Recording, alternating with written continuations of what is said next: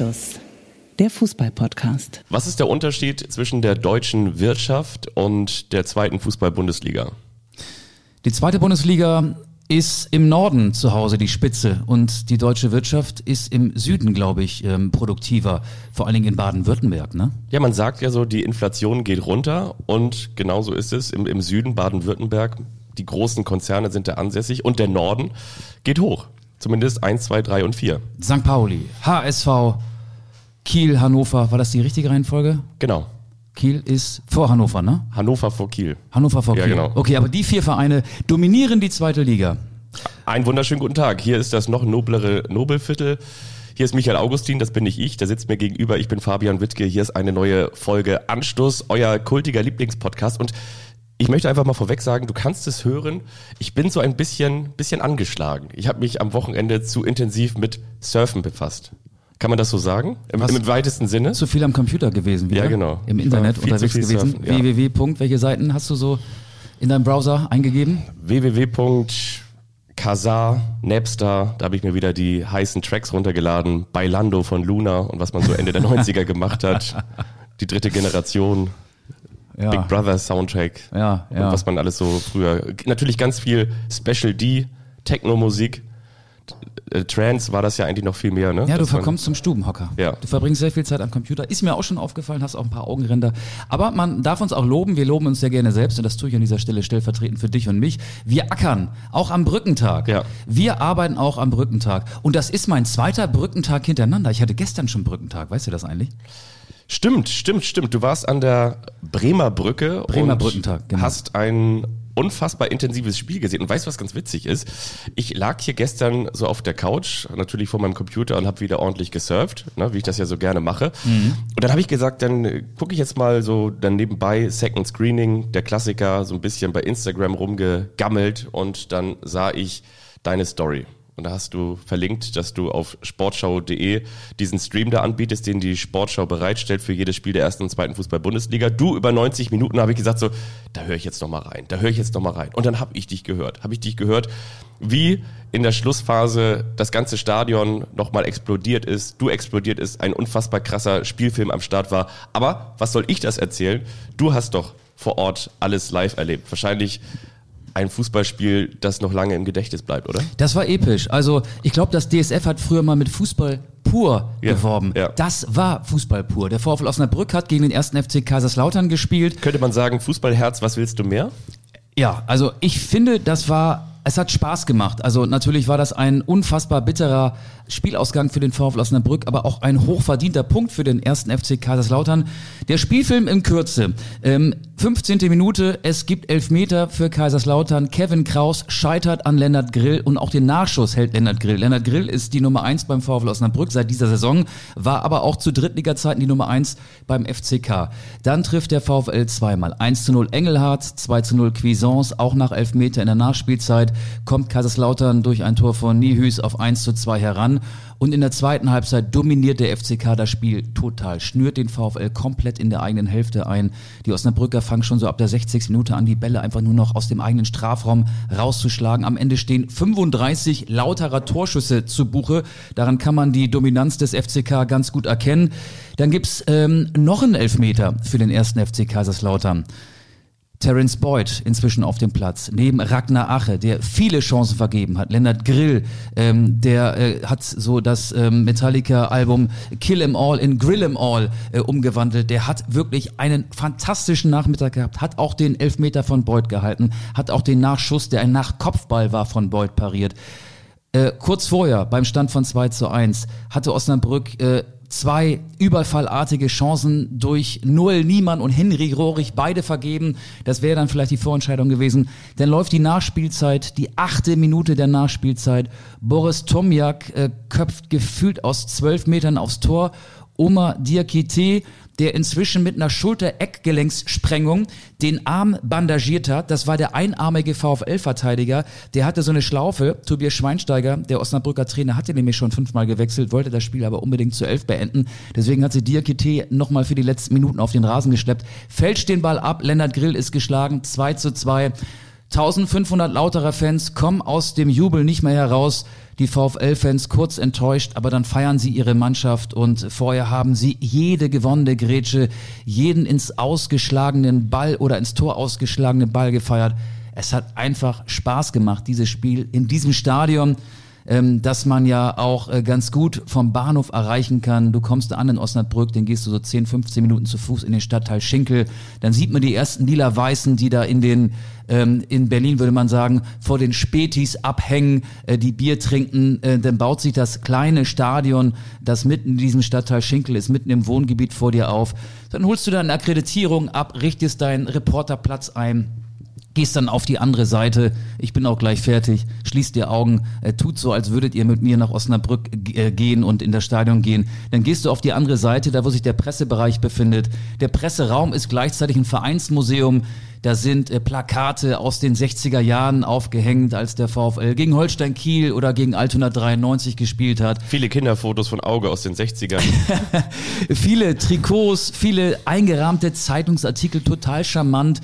Äh, Pressecatering sieht so aus, da kommen irgendwann äh, VfL-Mitarbeiterinnen, die kommen mit zwei dampfenden Kochtöpfen an, da ist heißes Wasser drin, dann werden da Würstchen reingeschmissen, dann wird der Mayo hingestellt, ein paar ähm, schrammelige Brötchen und so diese Röstzwiebeln, dann kann man sich da selber Hotdogs vorstellen, äh, zusammenstellen. Es ist total sympathisch. Ich mag das da total und ich kann jedem empfehlen, wenn er mal Zeit hat und vielleicht nicht weiß, wo will ich hin, äh, was ist mein nächster Ground, den ich noch irgendwie ähm, in, in mein Groundhopper-Büchchen eintragen muss.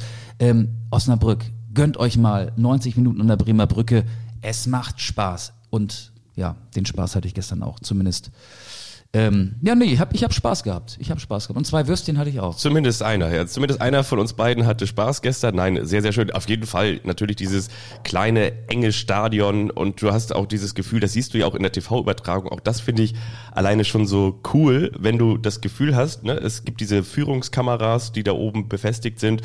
Und sobald der VfL Osnabrück in die Hälfte mit ein bisschen Tempo des Gegners geht, siehst du sofort, auch wie in England, dass die Zuschauer aufstehen. Das hast du natürlich in anderen Stadien auch, aber da merkst du es doch mehr, weil sie gefühlt dann immer kurzfristig in das in das Spielbild so reinragen von, von unten. Ne? Und da merkst du eben, dass dieser Verein gelebt wird, wirklich gelebt wird und verkörpert wird und dass es auch ich will nicht sagen, egal ist, wie sie spielen, aber es ist natürlich so, dass es gefühlt der sportliche Überlebenskampf ist von Spieltag eins und ja.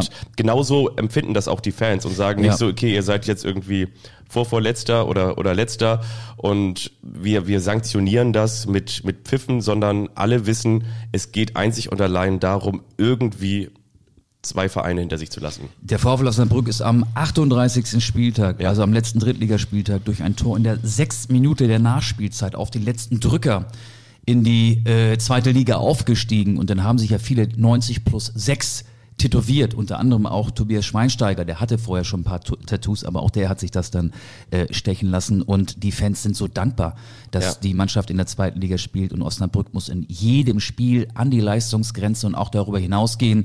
Gegen den HSV sah das viel leichter aus, weil der HSV vielleicht auch mit so einer ähm, ja, leichten Arroganz da aufgetreten ist, haben wir auch drüber gesprochen, hatte nicht dieselbe Energie wie Osnabrück auf dem Platz, aber Kaiserslautern hatte eine unfassbare Wucht, vor allen Dingen in der zweiten Halbzeit zu bieten. Und die Osnabrücker haben ja von ihrer Aufstiegsmannschaft drei Spieler nicht mehr dabei. Äh, Sven Köhler, das war der Sechser, der ist nach Aalborg gegangen, in die erste dänische Liga. Da waren auch äh, Schalke und der HSV dran an diesem Spieler. Ähm, Omar Traoré, Rechtsverteidiger, ist nach Heidenheim mhm. gegangen, spielt da auch regelmäßig. Und dann natürlich Bamur Kasimakala, mhm. der äh, beste Osnabrücker, mit Abstand beste Osnabrücker, hat die meisten Tore vorbereitet, die meisten Assists gegeben.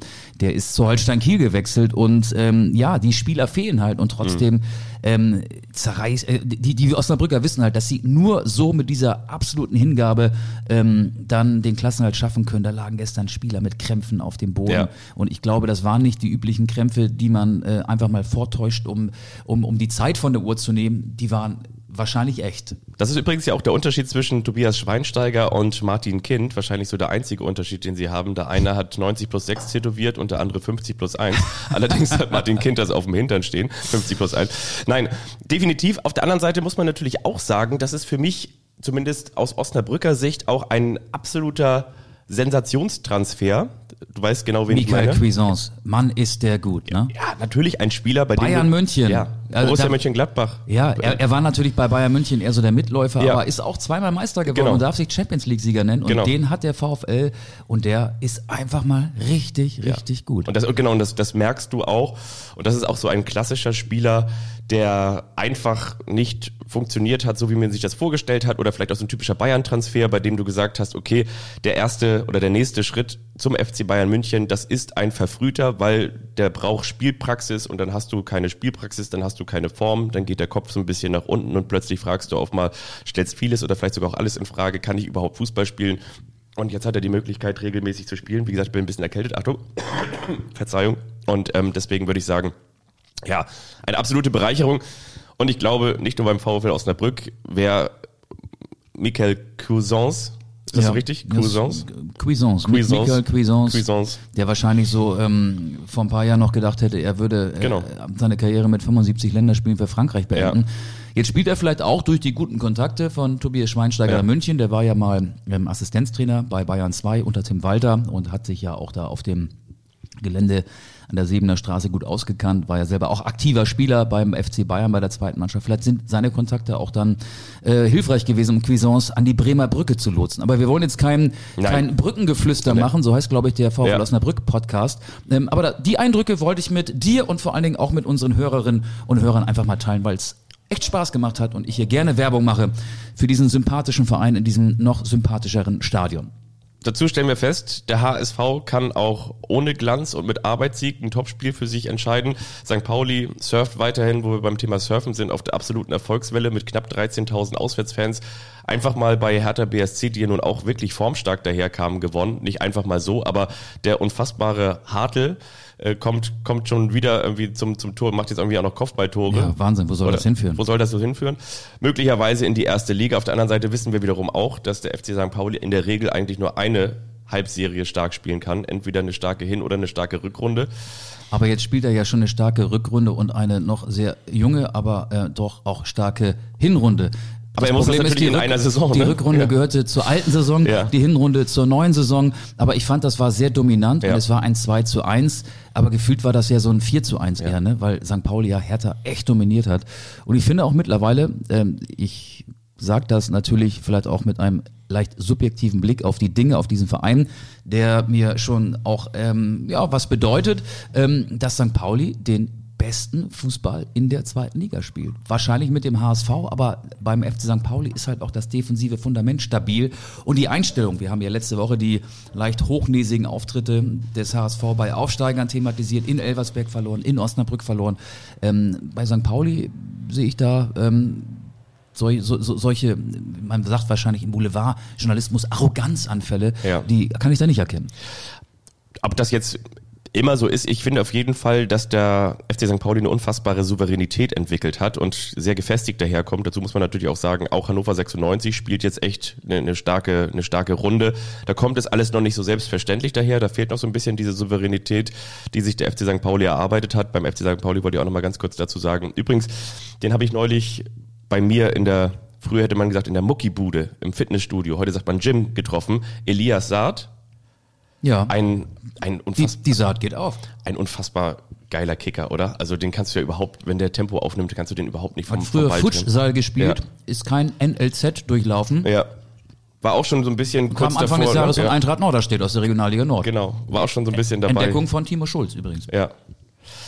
Ja, war auch schon so, so, so ein bisschen zwischen, wie sagt man, zwischen Baum und Borke. Hat gesagt, so, ich weiß jetzt nicht, ob das noch mit dem Profifußball klappt. Das war natürlich immer der Traum, aber sah ja auch lange Zeit nicht danach aus. Und vor allen Dingen ist es ja auch nicht selbstverständlich, musst du sagen, wenn du aus der, was ist das, Regionalliga Nord? Ja, vierte Ja, Liga. wenn du aus der vierten Liga kommst, dass du dann irgendwie so bei einem der Top-Teams in der zweiten Liga performst. Bei ja, dem habe ich allerdings so ein bisschen die Befürchtung, der ist ja Tunesier, dass er dann vielleicht für die tunesische Nationalmannschaft den Afrika-Cup spielt. Der findet ja dann Anfang 2024 statt. Ja. Und dass er eben in keiner so guten Verfassung zurückkommt. Das ist ja oftmals dann so, ja, das, das Problem, das dieser Erfolg mit sich bringt.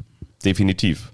Also die, die großen, die großen vier im, im Norden, die stehen da in der Reihenfolge und ruckeln sich wahrscheinlich noch so ein bisschen zurecht.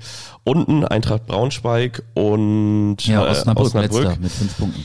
Und vielleicht noch zwei Sätze, bevor wir dann auch in die erste Liga kommen, es sei denn, wir wollen uns noch weiter ausdehnen. Schalke 04 hat ein Problem, oder? Ja, ich glaube auch ein Trainerproblem. Ich weiß gar nicht, ähm, wer da jetzt Nachfolger werden soll. Also Sandro Schwarz nicht?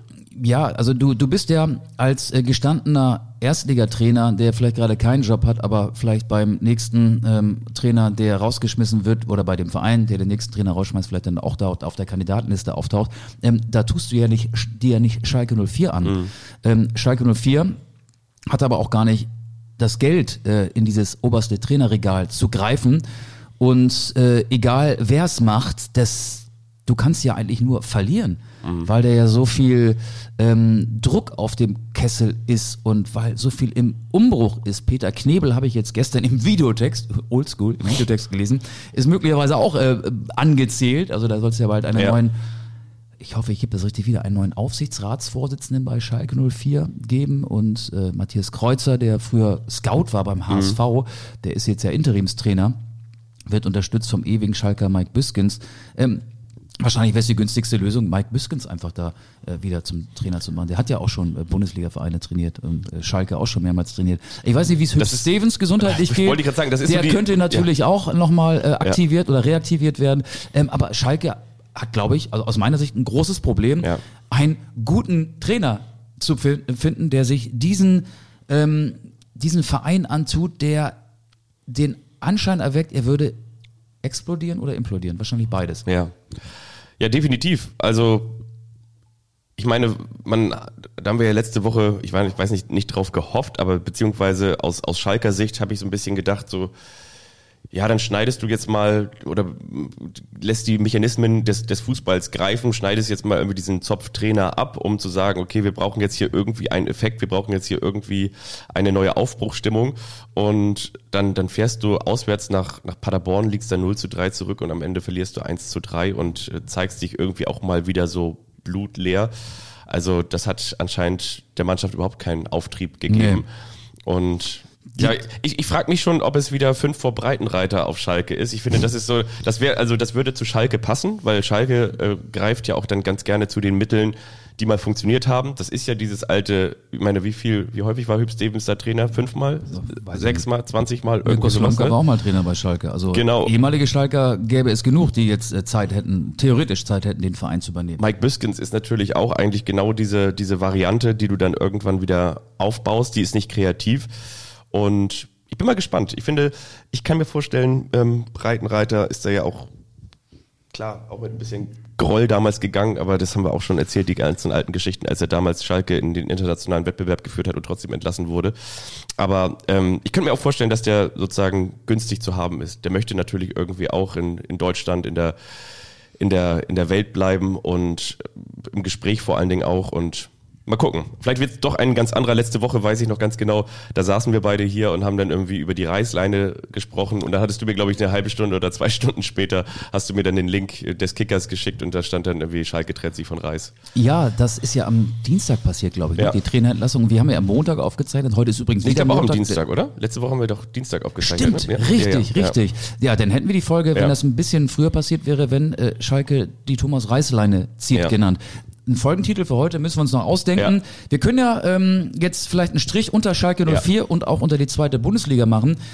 Äh, Ich würde dir gerne noch ein paar Eindrücke hier auftischen, die ich am Samstag mitgebracht habe aus Wolfsburg. Da war ich beim Spiel VfL Wolfsburg gegen Eintracht Frankfurt. Ähm, zum einen äh, fragen sich wahrscheinlich alle, wieso trifft Jonas Wind? Ja. Der hat jetzt von neun Wolfsburger Toren sieben erzielt und äh, erzielt und auch beide beim 2 zu 0 Sieg gegen Eintracht Frankfurt. Ähm, ich frage mich das übrigens auch. Jonas Wind ist kein unwahrscheinlich guter Fußballer. Jonas Wind ist irgendwie das, jetzt kommen ganz viele Floskeln. Ich mag eigentlich keine Floskeln, aber auf Jonas Wind treffen sie alle zu. Der hat das Gespür für den Moment. Der weiß, wo der Ball hinkommt. Der steht da, wo ein Torjäger stehen muss.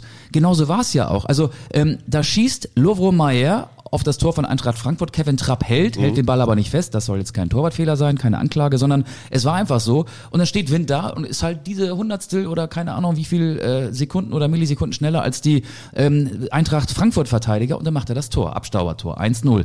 Und das zweite Tor war ein Elfmeter, den er erst verschießt und den Nachschuss, anders als die Lauterer gestern an der Bremer Brücke, hat er dann äh, versenkt. Und so macht er seine Tore. Ansonsten waren das jetzt auch keine überragenden Aktionen, die er hatte. Und ähm, ja, also ich habe den noch nicht so ganz greifen können. Und er trifft ganz oft zu Hause hat, glaube ich, von seinen 18 Toren, ich hoffe, ich habe die Statistik jetzt noch parat, sodass ich sie richtig wiedergeben kann, die er bisher für Wolfsburg geschossen hat, 14 zu Hause geschossen. Also 14 von 18 in der VfL Arena, in der auch viele Eintracht Frankfurt-Fans waren. Und einige von denen sind vielleicht auch sauer auf Mario Götze gewesen. Der hat ja nach 58 Minuten schon die gelb-rote Karte gesehen. Und ich glaube, da erlebt man gerade so eine Götze-Dämmerung bei Eintracht Frankfurt. Das erste, die erste gelbe Karte, ganz merkwürdig. Da hat er die Ausführung des Freistoßes von Maximilian Arnold verhindert, indem er sich einfach zu dicht an den Freistoßschützen, an Arnold gestellt hat, hat er noch so ein bisschen Gras dahin geworfen. Und ich meine, dass Frank Willenborg, der Schiedsrichter, übrigens aus Osnabrück, wir kommen heute an Osnabrück nicht vorbei, ihn vorher auch schon darauf hingewiesen hat, weil ihm bei der Spielvorbereitung aufgefallen ist, dass Götze das häufiger macht. Ja. Also die gelbe Karte, er meckert ja auch viel, er hat statistisch die meisten gelben Karten wegen Meckerns bekommen. Diese Kombination äh, Meckern, so ein bisschen äh, respektlos dem Schiedsrichter gegenüber und dann den Sicherheitsabstand vor der Ausführung des Freistoßes nicht einhalten, das war die gelbe Karte. Kann man drüber diskutieren, aber es ist regelkonform. Warum sollen die Regeln, wenn es sich um einen Weltmeisterhelden von 2014 handelt, nicht eingehalten werden? Und das zweite war halt ein Foul, da kommt er von hinten gegen Matthias Swanberg, den Wolfsburger Mittelfeldspieler, zu spät, trifft den und sieht gelb-rot. Und jetzt kommt äh, das eigentliche, was ich ganz schäbig finde, er geht dann fluchend und rotzend vom Rasen und pöbelt noch im Kabinentrakt. Das siehst du denn ja auch auf deinem Reporterplatz. Da stehen ja Monitore und da hat er sich auch nochmal umgedreht, irgendwas gesagt und äh, jetzt möchte ich unser Thema von letzter Woche aufgreifen. Wir haben uns so letzte Woche über äh, Kinder, die äh, so Plakate hochhalten, kann ich dein Trikot haben, aufgeregt. Regt. Und da beugte sich auch ähm, ein Kind über diese Absperrung Ja. und hat ihm den wirklich geladenen Götze genauso ein Plakat entgegengehalten. Ich weiß gar nicht, ob er das wahrgenommen hat, aber Junge, vielleicht hörst du ja zu, sicherlich hörst du zu. Ja. Das war nicht der richtige Zeitpunkt. War nicht der richtige für Zeitpunkt, diesen um das. Trikot von Mario Götze zu bekommen. Ja, da waren jetzt ganz viele Sachen dabei. Einmal nochmal ganz kurz zu Jonas Wind. Ich habe da ja ein Interview von Nico Kovac gehört, der gesagt hat, also er begründet es auch unter anderem damit, dass Jonas, Jonas Wind in der vergangenen Saison, glaube ich, knappe drei Monate verletzt war, lange ausgefallen ist. Und jetzt Ja. hat er zum allerersten Mal, Klecker gerade übrigens. dann komm hier, ich habe hier so ein kleines Tuch, dann machst du das Wind, hier wieder Wind der weg. klotzt, ich kleckere. Genau. Und jetzt hat er halt einfach diesen, diesen Rhythmus und das weißt du ja auch. Es gibt manchmal Dinge, die kannst du im Fußball nicht zu 100 Prozent erklären. Du kannst es nicht erklären, dass, ähm, Ich kann es nicht mehr zu 70 Prozent erklären. nein, aber du kannst auch auch nicht zu 100 Prozent erklären, warum in der einen Saison das nicht funktioniert. Du kannst es nicht erklären, warum Girassi für Köln nicht richtig getroffen hat. Du kannst es auch nicht erklären, dass Ciro Immobile für Borussia Dortmund nicht so getroffen hat wie in Italien. Du kannst es nicht erklären, dass Victor Osimhen ähm, für Wolfsburg kaum getroffen hat und jetzt einer der wertvollsten Spieler in Europa ist. Es gibt manchmal eben so diesen, diesen Flow, den du hast, dann passt du in die Mannschaft und dann, glaube ich, entwickelst du einen Automatismus und dazu gehört natürlich auch ganz viel Kleines. Mit ganz viel Kleines meine ich, machst du eine komplette Vorbereitung mit, bist du in den entscheidenden Sekunden früher am Ball, ähm, hast du schon vielleicht drei Tore geschossen in der Saison, dann entwickelst du einen Automatismus und zweifelst nicht und sagst du, eigentlich kann ich gar nicht treffen.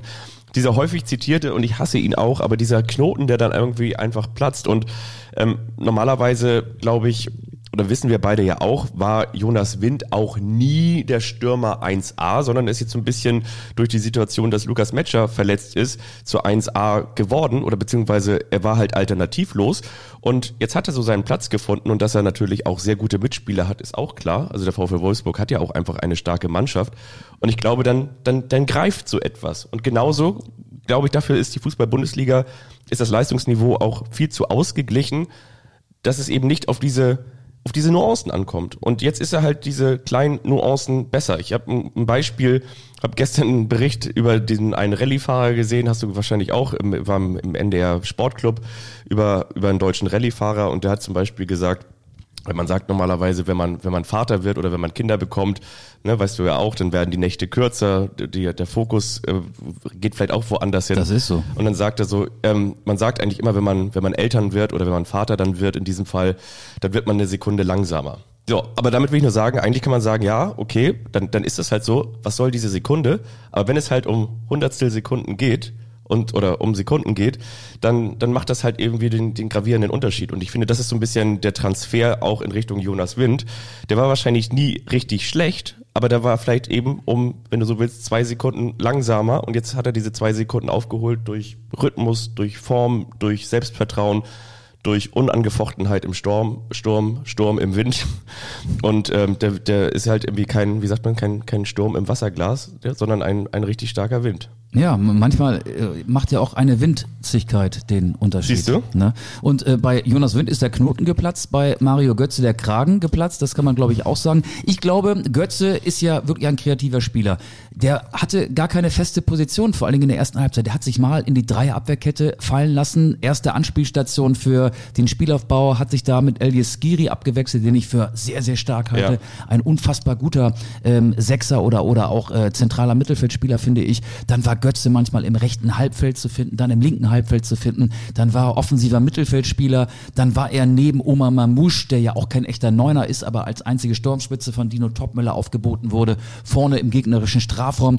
Ich glaube, Götze leidet darunter, dass Lindström, Kolomyani, Kamada, die guten Mitspieler der vergangenen Saison alle nicht mehr da sind und dass eben kein Ersatz geholt worden ist. Eintracht Frankfurt hat sich ja wirklich kurz vor Ultimo, wenige Minuten vor, bevor das Transferfenster geschlossen hatte, von Kolomyani getrennt, hat 95 Millionen Euro eingenommen, aber hatte keine Möglichkeit, mir das Geld auszugeben für einen neuen Spieler. Ja. Und das kotzt Götze mal so richtig an. Das merkst du. Mhm. Das merkst du, wenn du ihn, ich habe ja nicht oft die Gelegenheit, Eintracht Frankfurt live zu sehen, aber am Samstag habe ich die Gelegenheit gehabt. Das merkst du, wenn du ihn 90 Minuten oder 58, dann kam ja. der Platzverweis, beobachtest.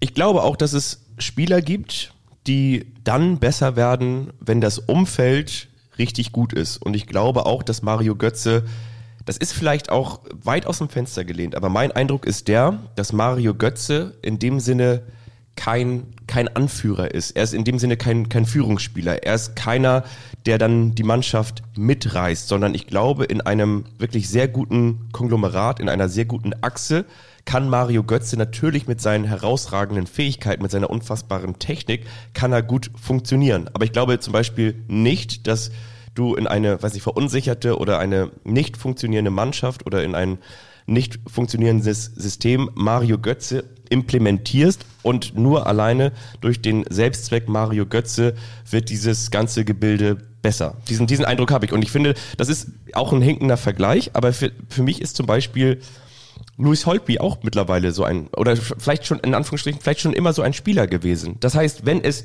wenn es läuft, dann ist Louis Holtby ein Spieler, der hat, eine, hat, eine, hat einen starken Balltouch, der hat auch ein gutes Auge, der kann Pässe spielen und so. Mentalität. Dann, ja, der, genau, dann, dann, dann, dann funktioniert das. Aber wenn ein Mittelfeld nicht funktioniert, dann ist Luis Holtby auch nicht, der mit seiner Spielweise die Mannschaft besser macht. Bei Mario Götze ist es ja so, der hat eine unfassbare Technik und eine enge Ballführung, ja. aber er hat, wenn er auf den Flügeln eingesetzt wird, nicht die Geschwindigkeit. Nee, die hat er nicht, nee. Also ähm, was sind die, welche, welche sind die schnellsten Spieler der Bundesliga? Omar Mamouche, der ja mit ihm in einer Mannschaft spielt, aber auf einer anderen Position, der ist ja viel schneller ja. als Mario Götze. Also da ist er gar nicht mehr, er ist ja auch schon 31. Ja. Wir haben alle noch den, wie alt war er denn 2014? Äh, minus neun. Da war er dann 22. Äh, wir haben ja immer noch diesen jungen Mario Götze in Erinnerung, dieses Megatalent, dieses Jahrhunderttalent, diesen Stempel bekommt man dann ja auch, wenn man mit ja. 18 Jahren schon Deutscher Meister wird mit Borussia Dortmund. Aber er ist, äh, was das angeht, kein moderner Flügelspieler mehr. Nee. Dafür fehlt ihm die Endgeschwindigkeit. Und deswegen ist es auch total schwer für den Trainer, die optimale Position für Mario Götze zu finden. Er hat ja auch oft die falsche Neun gespielt. Er ist auch kein Mittelstürmer. Also der ist äh, in der Offensive auf vielen Positionen einsetzbar, aber er ist auf keiner ähm, einer der Besten. Mittlerweile ist das wirklich so. Er ist auf keiner Position einer der Besten. Er ist überdurchschnittlich gut auf allen Positionen, aber er ist nicht herausragend. Ja, es ist halt tatsächlich wahrscheinlich in diesem modernen Fußball einfach nicht mehr en vogue. So, das kann man, glaube ich, sagen. Ich glaube, er ist nach wie vor so wie so ein Auto mit H-Kennzeichen, dass du sagst, ach Mensch, ja, guck mal, das erinnert mich an gute alte Zeiten und damals und mittlerweile kriegst du ihn wahrscheinlich auch durch das H-Kennzeichen ein bisschen günstiger, weil du dir Steuern sparen kannst. Aber es ist nicht mehr so, dass du sagen würdest, alles klar, das ist jetzt der Wagen, mit dem du die Formel 1 gewinnen kannst, sondern das ist so ein, so ein schöner Wagen, da sagst du, ach, weißt du noch, damals 2014, da strahlte der, das erinnert mich an die Zeit, da, da waren andere Zeiten noch. Und jetzt mittlerweile ist Mario Götze, ich will nicht sagen ein Auslaufmodell, sondern nach wie vor einer, den kannst du am Sonntag mal rausholen. Und dann sagst du, okay, komm, jetzt drehen wir mal eine Runde um Block. Aber das ist vielleicht keiner für dein Daily Business. Welches Kfz-Kennzeichen hat Madrid? Jetzt kommt eine Überleitung. Die ist genial. Madrid, Madrid, Madrid, ähm, weiß ich nicht, RMA? Ich weiß es auch nicht. Nee. Ich rede über Xabi Alonso und Real Madrid Ja. oder ich möchte mit dir über diese sich anbahnende Beziehung sprechen. Xabi Alonso, der ja 2024 Nachfolger von Carlo Ancelotti bei Real Madrid werden soll, weil Ancelotti dann möglicherweise die brasilianische Nationalmannschaft als Nationaltrainer übernimmt. Xabi Alonso hat gesagt, wir sind im September, es ist zu früh, um darüber zu sprechen. In Leipzig wäre man mit dieser Aussage entlassen worden.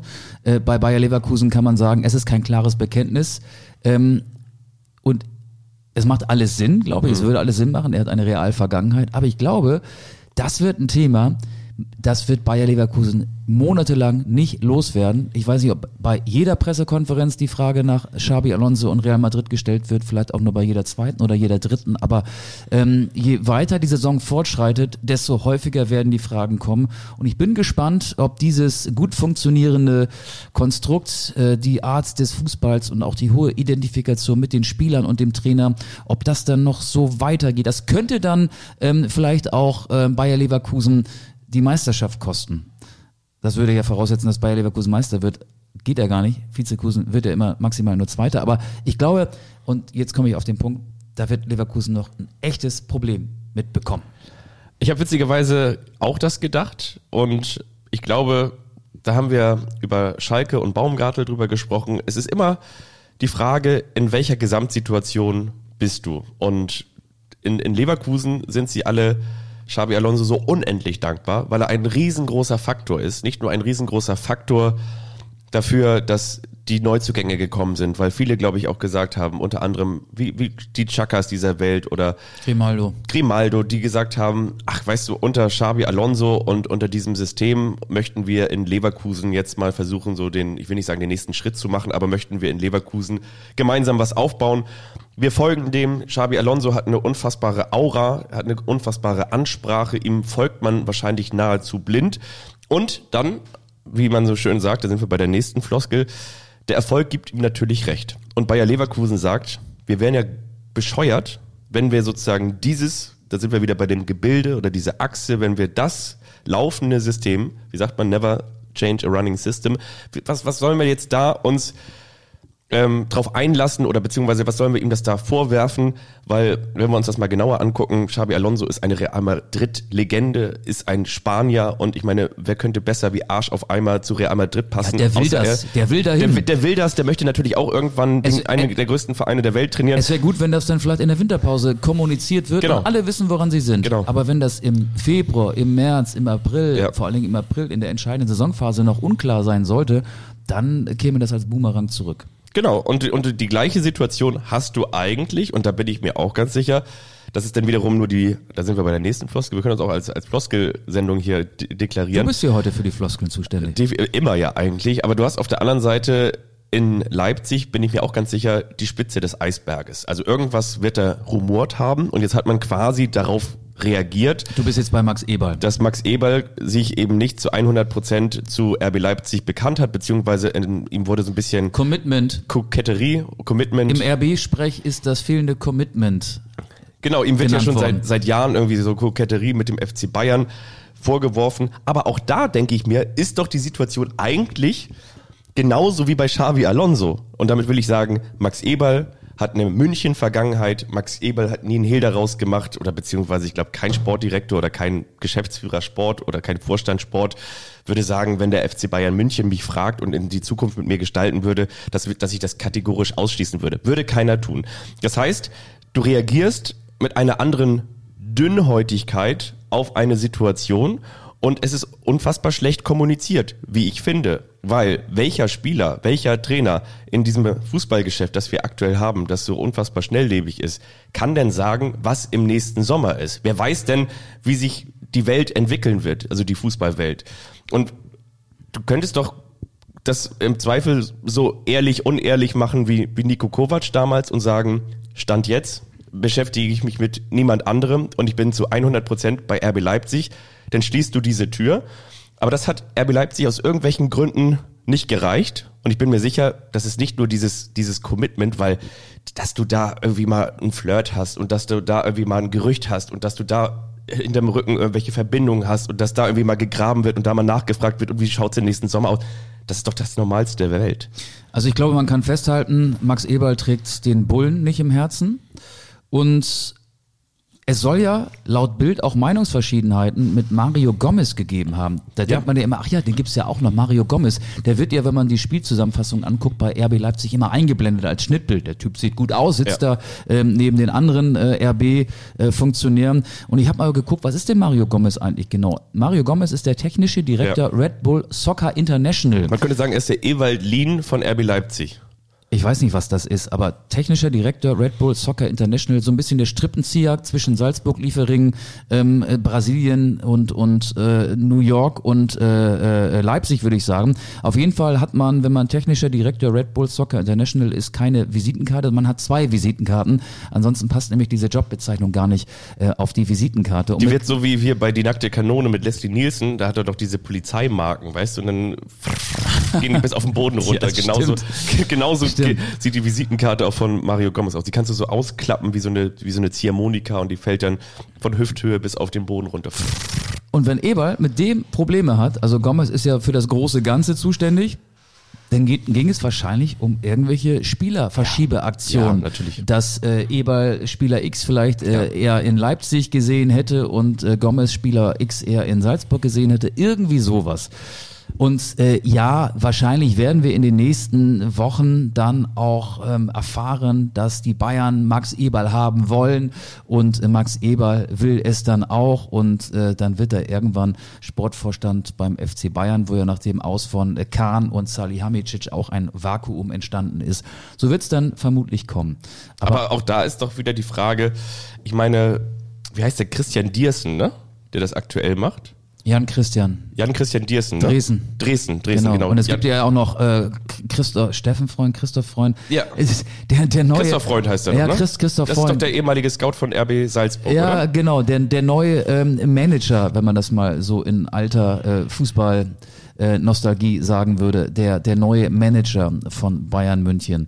Ähm, den den gibt's ja auch noch. Das wäre dann, also dessen Vorgesetzter wäre dann Max ja. Eberl, wenn er tatsächlich nach München wechseln sollte. Ich äh, fange heute nicht mal an, mich von Floskeln zu distanzieren, deswegen sage ich, aber auch daran kannst du doch wieder erkennen, was für ein unfassbares Pulverfass, da haben wir es nämlich, der FC Bayern ist. Weil ich meine, dass es bekannt ist, dass es natürlich die, die Meisterschaft die ist eingeplant. So DFB-Pokalsieg ist eigentlich auch eingeplant und eigentlich ist Champions League Halbfinale auch eingeplant und alles drumherum.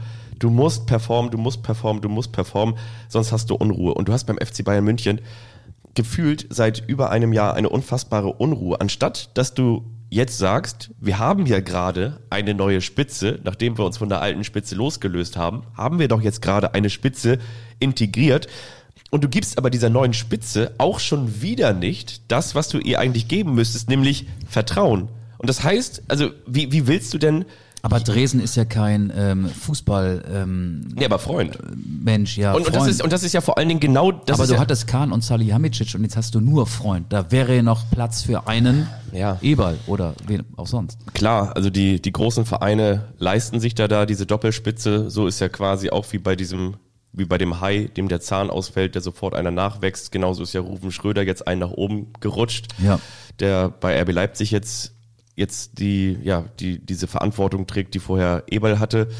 Aber ja, trotzdem. Also ich finde es trotzdem sehr erstaunlich, wie, wie wie wenig Empathie da sozusagen Aber drin, willst du jetzt wohnt. die Bayern anklagen dafür, dass Eberl in Leipzig rausgeschmissen worden ist? Also das ist doch eine Sache zwischen RB Leipzig und Max Eberl. Nee, ich will die Bayern nicht anklagen. Ich will nur einfach sagen, dass, dass, guck mal, du, dass du so wenig Ruhe hast und das ist, das ist doch das alte Problem beim FC Bayern. Du hast Julian Nagelsmann, hast du letztendlich auch keine Ruhe gegeben. Du hast Julian Nagelsmann, wenn du so willst, keine richtige Chance gegeben.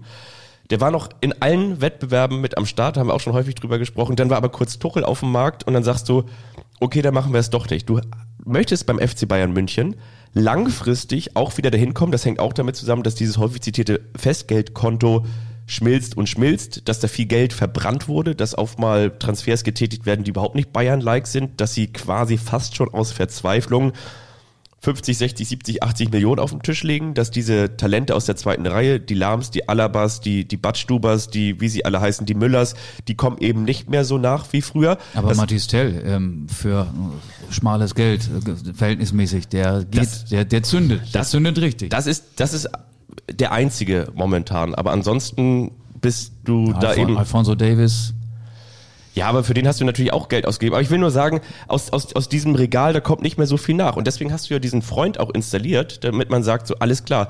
Wir haben auch schon darüber gesprochen. Die Bayern haben sich damals, so wird es ja auch erzählt, Haaland durch die Latten gehen lassen. Sie haben sich andere große Talente durch die Latten gehen lassen. Sie haben sich, ähm, weiß ich, ob es nun damals auch Brands und wie sie alle heißen, die beim FC Bayern München schon auf der Liste standen. Die haben so viele Talente ähm, für, für, oder Wirtz war auch ein großes Thema. Ähm, haben sie sich irgendwie dann doch nicht vielleicht nicht getraut, weil du eben als FC Bayern München den Erfolg immer im Jetzt und Hier brauchst. Du kannst keine Spieler entwickeln, dafür hast du nicht die Zeit und nicht die Ruhe. Holst jetzt aber, das wollte ich noch mal ganz kurz sagen, eben diesen Christoph Freund, der eigentlich genau das machen soll. Nämlich der vorher im, im Nachwuchsbereich von RB Salzburg, von einem deiner größten Konkurrenten, wenn man das ganze Unternehmenskonstrukt anguckt, gearbeitet hat, der genau darauf spezialisiert ist. Und jetzt setzt du ihm wieder jemanden vor die Nase, der im Zweifel dann wieder genauso arbeiten wird, wie das alte System das vorgegeben hat, dass du dann, keine Ahnung, was die zwei Leistungsträger von Borussia Mönchengladbach, Bayer Leverkusen Borussia und Borussia Dortmund. Dortmund wegkaufst, plus irgendwas anderes. Wenn es denn so kommen sollte. Aber ich kann mir auch vorstellen, dass Max Eberl in Leipzig auch, ich weiß nicht, sich nicht wohlgefühlt hat. Wie auch immer, er, da ist ja auch von fehlender Identifikation mit dem Standort Leipzig oder mit der Stadt Leipzig die Rede. Ähm, Eberls Lebensmittelpunkt ist nicht in Leipzig, sondern ich glaube sogar, ich hoffe, ich erzähle jetzt nichts Falsches, in, in München oder, oder zumindest ja ähm, im, im südlichen Teil Deutschlands.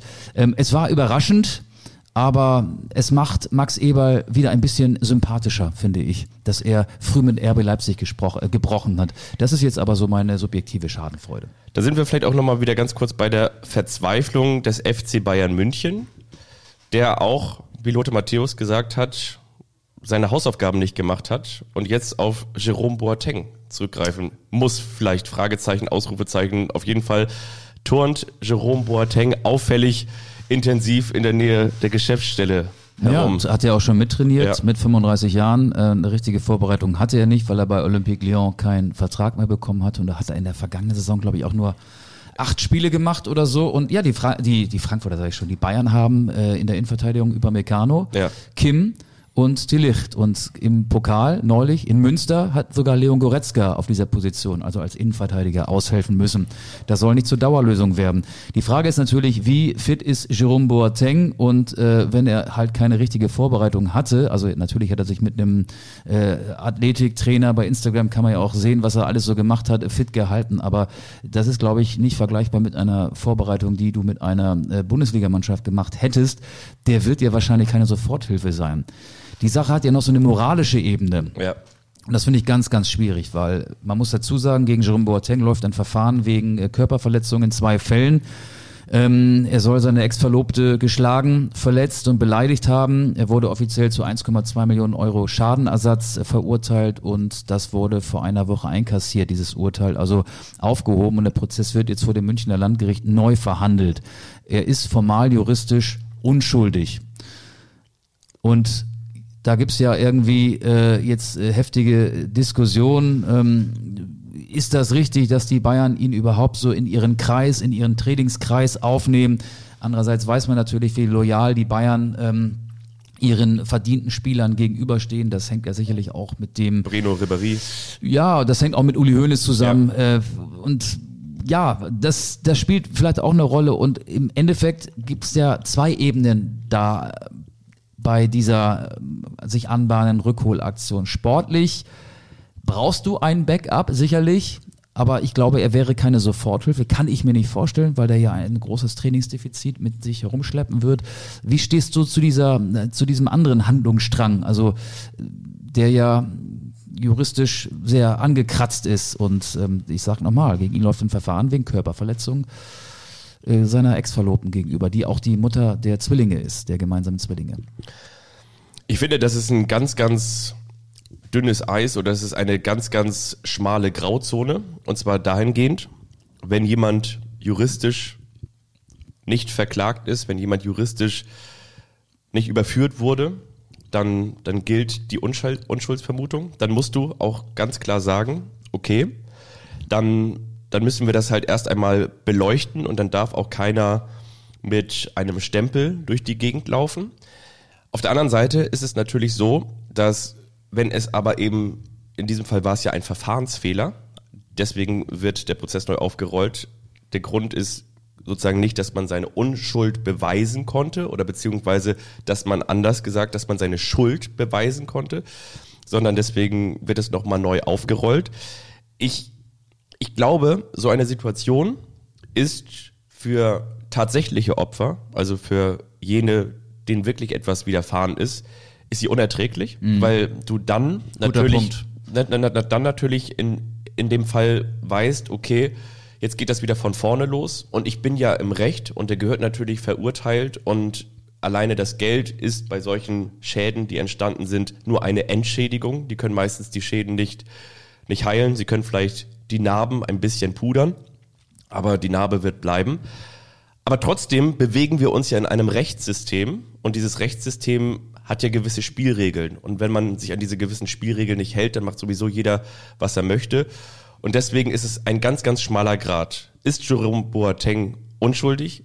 Darf er diesen Makel des Stempels der Vermutung nicht weiter mit sich tragen? Wie so ein, wie so ein Pferd, das so ein, so ein, so ein Huf äh, eingebrannt bekommt. Und auf der anderen Seite, noch einmal, ist es natürlich für das mutmaßliche Opfer unerträglich, dass es eigentlich wieder von vorne losgeht und dass dieser Fall neu aufgerollt wird und dass man nochmal wieder da durch muss. Und deswegen ist es ein ganz, ganz schmaler Grad. Ähm, ich finde es richtig, ihn sozusagen, solange es eben diese Unschuldsvermutung gibt, auch weiter ganz normal am sozial, sozialen und beruflichen Leben teilhaben zu lassen. Und das wäre in diesem Fall beim FC Bayern München so. Und ich finde, dann gehört auch dieses ich habe aber so ein bisschen das Gefühl, und für mich ist er sowieso so ein Typ und so ein Grenzgänger und so weiter und so fort, das darf dann eigentlich keine Rolle spielen. Wenn ich in der Kommunikationsabteilung des FC Bayern arbeiten würde, dann würde ich denken, ach du Scheiße, jetzt wird's aber arbeitssam. Ja. Der wird ja auf Schritt und Tritt verfolgt werden. Nicht ja. nur an der Sebener Straße, sondern auch in München, spätestens dann, wenn der Prozess vor dem Münchner Landgericht neu aufgerollt wird. Da werden dann nicht nur die Sportjournalisten, äh, ich sag's jetzt mal ein bisschen salopp, rumlungern, sondern ja. auch die Gerichtsreporter. Und in München gibt es ähm, auch viele Zeitungen, die genau da äh, in, in einen Konkurrenzkampf treten, um das Foto zu zu haben und um vielleicht äh, die neuesten News zu verbreiten. Also das könnte zum Spießrutenlauf werden. Und ich glaube, da wird dann der Bayern-Trainer Thomas Tuchel auch viele Fragen beantworten müssen auf Pressekonferenzen. Also äh, das äh, gehört halt auch dazu, zu einer Rückholaktion, wenn es denn so kommen sollte von, von Jerome Boateng. Und ich glaube, die Presseabteilung des FC Bayern, die muss äh, da noch einen zusätzlichen Mitarbeiter oder eine Mitarbeiterin einstellen, die sich dann nur mit diesem Fall befasst. Ich finde es vor allen Dingen auch eine Melange, die dann trotzdem natürlich eine Emotion wieder mit reinbringt. Was ich sagen möchte, ich, natürlich leben wir auch in diesem Rechtsstaat, der dann besagt, wenn du deine Schuld abgesessen hast, ne, dann, dann gehörst du wieder zur Gesellschaft dazu, beziehungsweise dann bist du im wahrsten Sinne des Wortes ja auch irgendwann wieder freigesprochen. Wie sagt man so schön, vielleicht auch ein bisschen geläutert. Trotzdem ist es für mich ein Unterschied, ob du jetzt zum Beispiel zehn Jahre im Gefängnis gesessen hast wegen massiver körperlicher Gewalt gegenüber einem anderen Menschen Oder ob du vielleicht jetzt zehn Jahre im Krankenhaus, im Krankenhaus, im Gefängnis saßt, weil du Steuern hinterzogen hast. Weil ich finde, das sind unterschiedliche Dinge. Dann bist du vielleicht auf der einen Seite ein Betrüger und vielleicht auf der anderen Seite unehrlich und auf der anderen Seite nimmst du in Kauf das. Aber du nimmst dann vielleicht in Kauf, dass der Staat weniger Steuern bekommt. Und das andere ist. Das haben ja auch das, äh, gewisse Menschen beim FC Genau. Bayern in Kauf genommen. Genau, aber ich die glaube- spielen nicht mehr Fußball, aber die waren auch mal sehr erfolgreich vor vielen, vielen Jahren. Ich glaube, dass man gefühlt, das ist so eine menschliche Reaktion zumindest in mir, das mehr verzeihen kann, dass man sagt, okay, der hat das gelernt. Aber wenn du das in Kauf nimmst, dass du jemand anderem das Leben zur Hölle machst oder eben nachhaltig schädigst, dann ist es, glaube ich, schwieriger zu verzeihen, auch wenn du rein juristisch dann quasi dich entschuldigt hast. Ja, ein sehr komplexer Fall. Ja. Ähm, auch schwierig. Wir bleiben dran und wir werden demnächst auch Folgen an der Sebener Straße aufzeichnen, um dann auch ganz vorne dabei zu sein in der Newskette um Jerome Boateng. Was hältst du davon, wenn wir jetzt unsere Kultrubrik starten? Wir sind schon wieder bei der Kultrubrik angekommen. Wir haben schon Okay. wieder locker eine Dreiviertelstunde, Ja. sogar 49 Minuten aufgezeichnet und aufgenommen und jetzt wird's einfach mal Zeit für die Kultrubrik, würde ich sagen.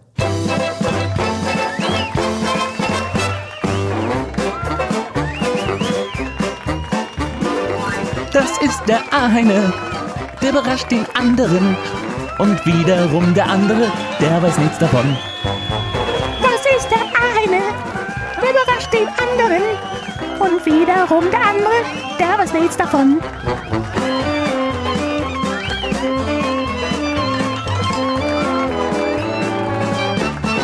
Der eine überrascht den anderen. Da sind wir wieder. So ist es. Ich brauche mein Handy für die Kultrubrik. Du auch deins. Ich ne? auch, ja, ich habe meins ja. schon geöffnet. Ja.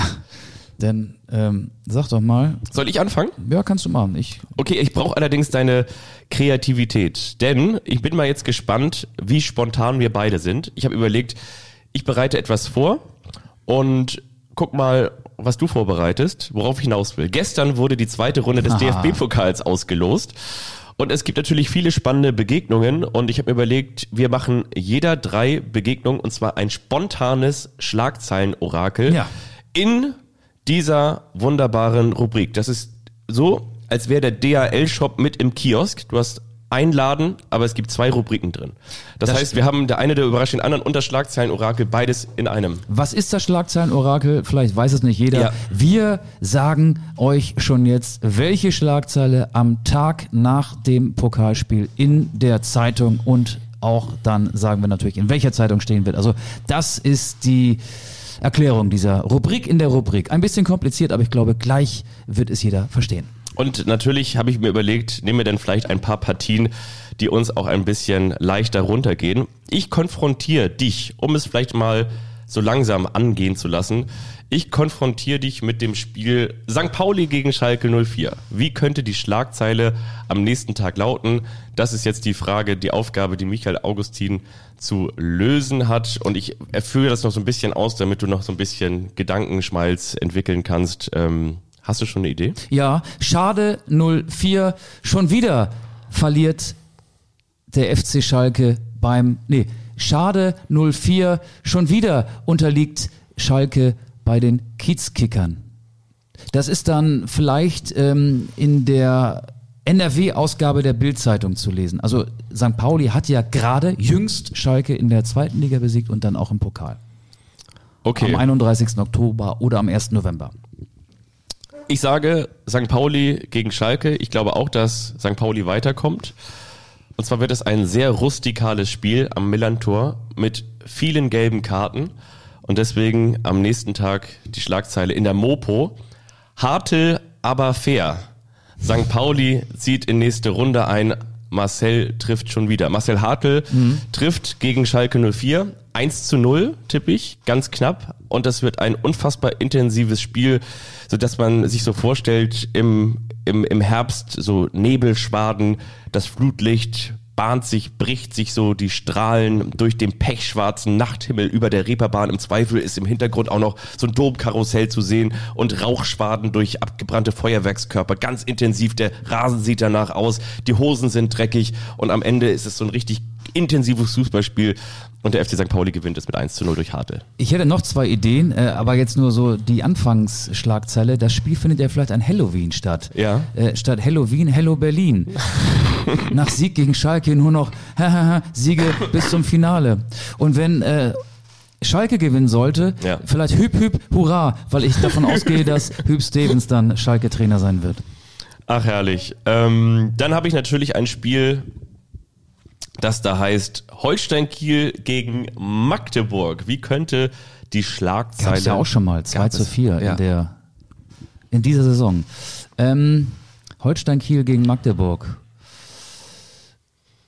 Ähm, da sage ich einfach mal, wir sind in der zweiten Runde. Die darauffolgende Runde ist das Achtelfinale. Ne? Der Slogan von Kiel, also der Hashtag ist ja Kiel Ahoi. Ja. Achtelfinale Ahoi. ähm, jetzt brauche ich ein Da Match. sind wir schon bei den Kieler Nachrichten, ne? Genau, Achtelfinale, Ahoi, ähm, Skripskis Siegtreffer kickt Magdeburg aus dem Pokal.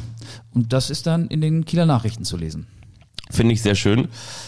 Ich denke mir, genau du hast es angesprochen, dass Holstein schon verloren hat mit 2 zu 4.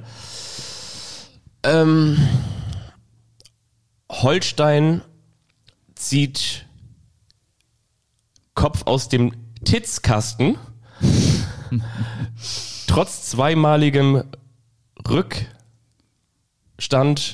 dreht Holstein die Partie und pass mal auf, Tom Rote trifft.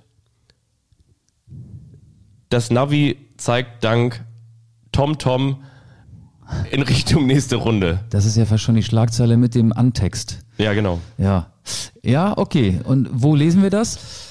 Wo liest man sowas? Ich glaube, das ist dann wahrscheinlich Bild Hamburg, ne? Also Bild Kiel gibt's ja nicht, also Bild Norden, Ja, das ist so. aber in der Bild Hamburg ist Holstein mit der Lupe zu Ja, das suchen. stimmt. Da ist ja Vielleicht steht das auch in der Nordsport. Nordsport. Kennst du noch diese Werbung? ja oder Radiowerbung? SAZ. Nordsport. Nee, aber die Nordsport kenne ich noch. Nordsport. Ja. Gibt's die eigentlich noch? Weiß ich nicht. Weiß ich auch nicht. Machen wir noch eine Partie. Komm, das ist vielleicht ein bisschen einfacher. Komm, wir machen noch zwei. Zwei Stelle, weil wir gerade so, weil wir beide gerade so viel Spaß haben. Ähm, komm, wir machen mal Saarbrücken gegen Bayern München. Ja, das wird wahrscheinlich das Live-Spiel sein, Ja. kann ich mir sehr gut vorstellen. Ähm, die Bayern werden ja wahrscheinlich weiterkommen. Ich drehe es mal um. Nee, die Bayern werden weiterkommen. Der Trainer von Saarbrücken heißt Rüdiger Ziel, schreibt sich Z-I-E-H-L. Ziel erreicht. FCS wehrt sich tapfer gegen die Bayern und scheidet trotzdem aus. Saarbrücker Zeitung. Sehr Ich sage Saatansbraten. Treffer in der 89. kegelt Bayern aus dem Pokal. Sensation perfekt. Okay. Also, ich weiß, kenne keinen Spieler des ersten FC Kai. Brünker hat gerade einen Lauf, der trifft Ja? gerade viel. Richie Neudecker war mal bei St. Pauli. Stimmt. Dem traue ich das auch zu. Davor bei der bei 1860, ne? Genau. Ausgerechnet. Ausgerechnet der ehemalige 60er. Satansbraten. ja, ja, so. Richie Neudecker kickt die Bayern raus. Okay, komm, letzte noch machen wir, hatten wir auch am Wochenende die Begegnung. Möchtest du, darfst du dir aussuchen, Dortmund-Hoffenheim oder Bielefeld-HSV? Bielefeld HSV. Okay, bitte. Dann mache ich äh, Dortmund-Hoffenheim. Mach du. Ähm, Bielefeld HSV. Das Biele gefällt Tim Walter gar nicht. Pokalblamage an der Alm. Bild Hamburg. Okay, stark. Dann Borussia Dortmund gegen Hoffenheim. Ähm, ähm, ähm, ähm. Ah ja, es gibt so. Hopp, hopp, hurra.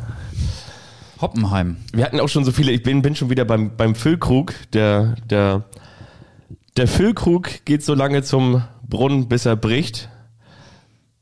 Hoffenheim verliert durch Kramaric und äh, nee, Dortmund verliert durch Kramaric. Füllkrug lässt viele Chancen liegen. Ja. Der Füllkrug Das geht so lange zum Brunnen, bis er bricht. werden, die muss noch ein bisschen Da gekürzt musst du noch ein paar Buchstaben oder ein paar Worte rausstreichen.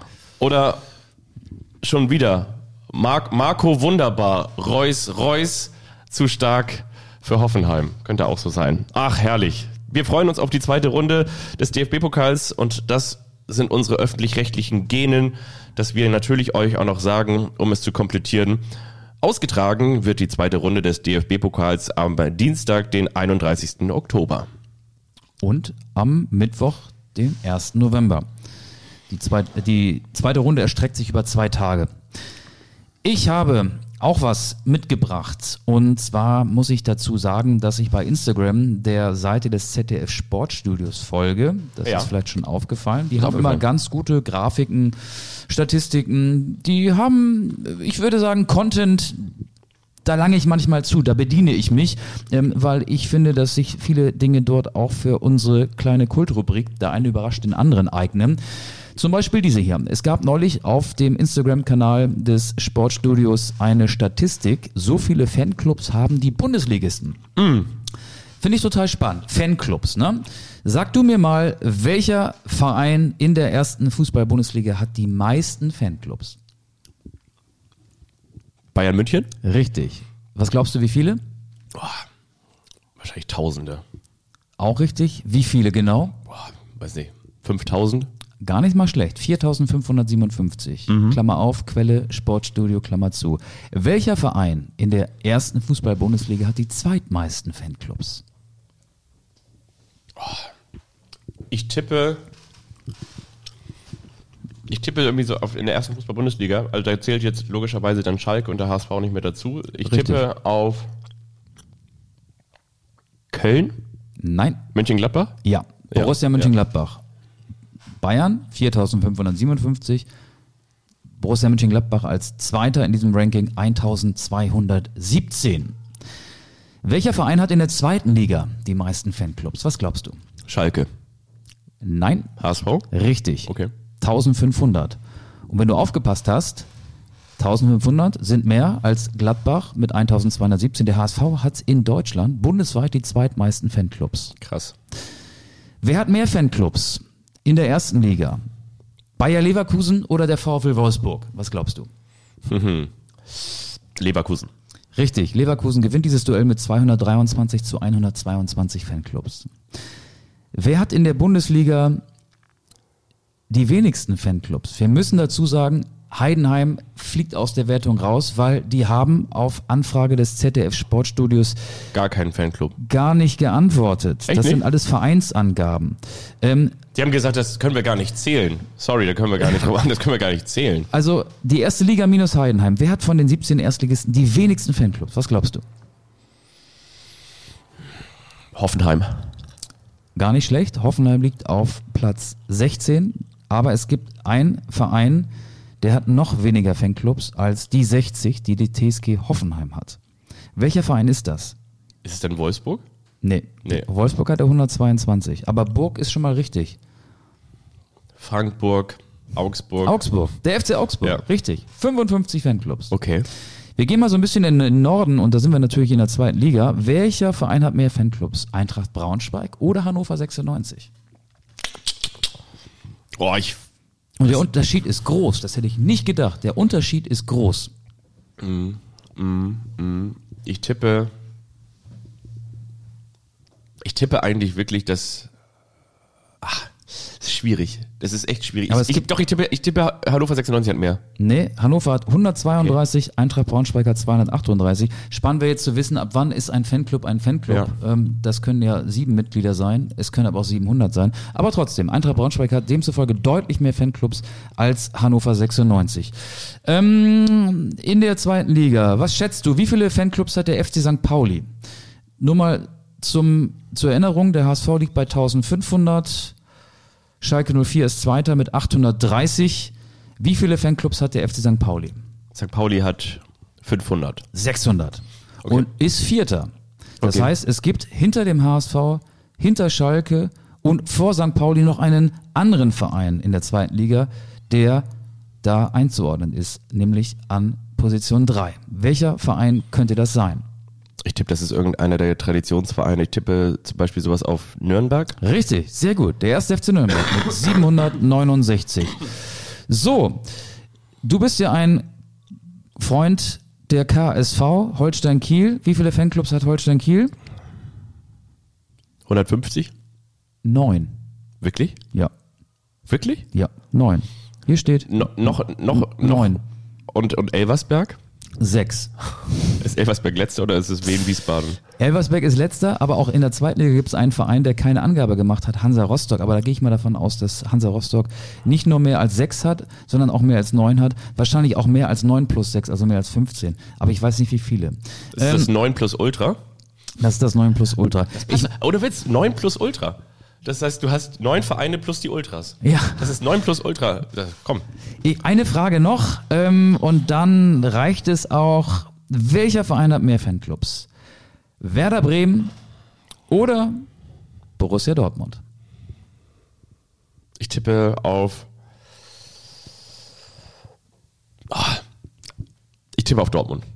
Falsch. Echt? Werder Bremen hat 1045 Fanclubs. Krass. Borussia Dortmund hat 1036 Fanclubs.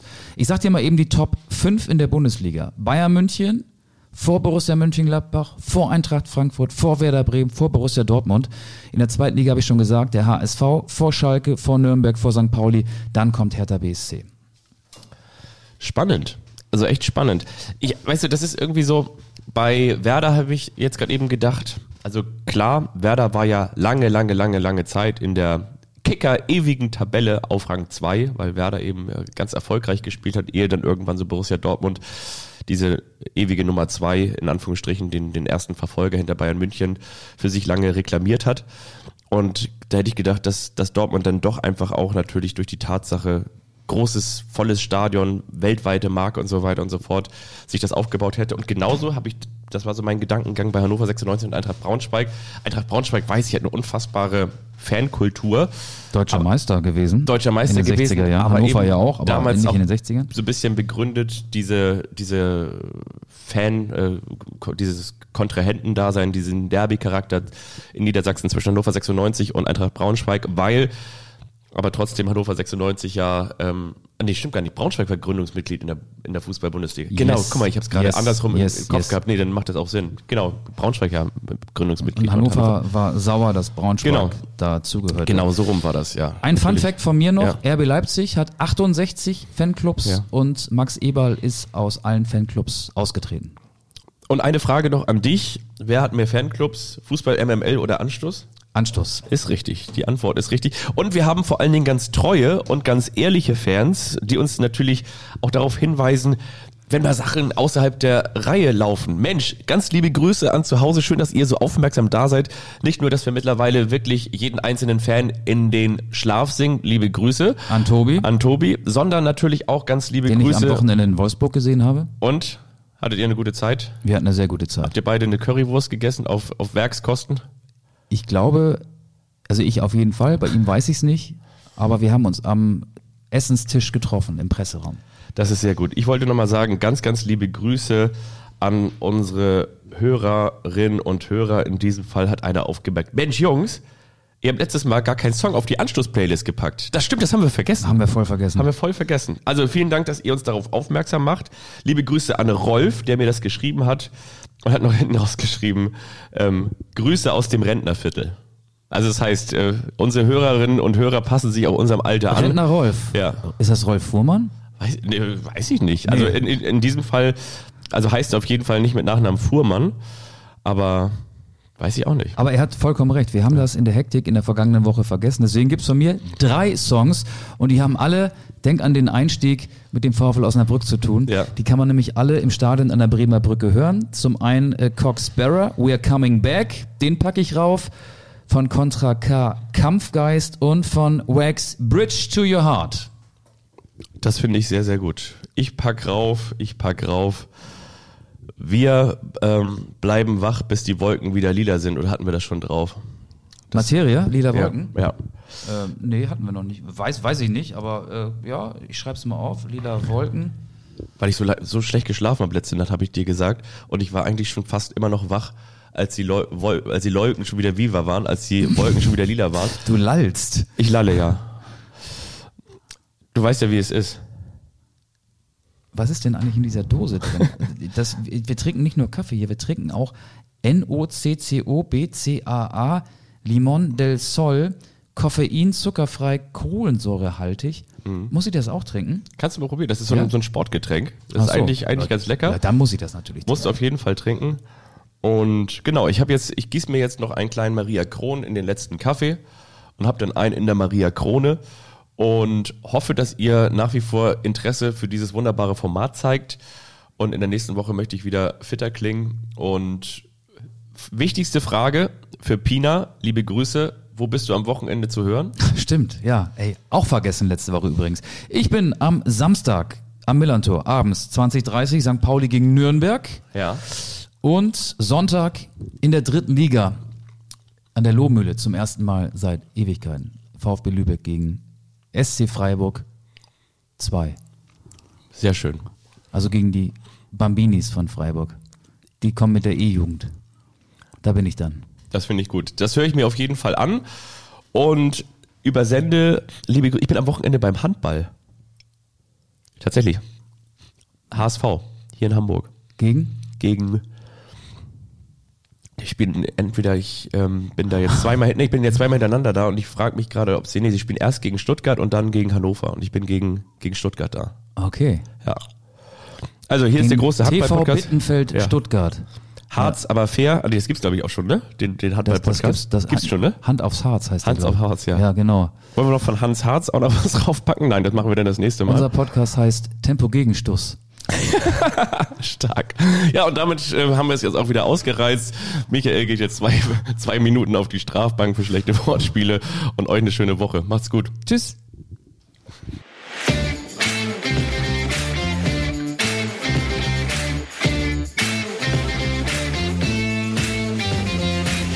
Anstoß, der Fußball-Podcast.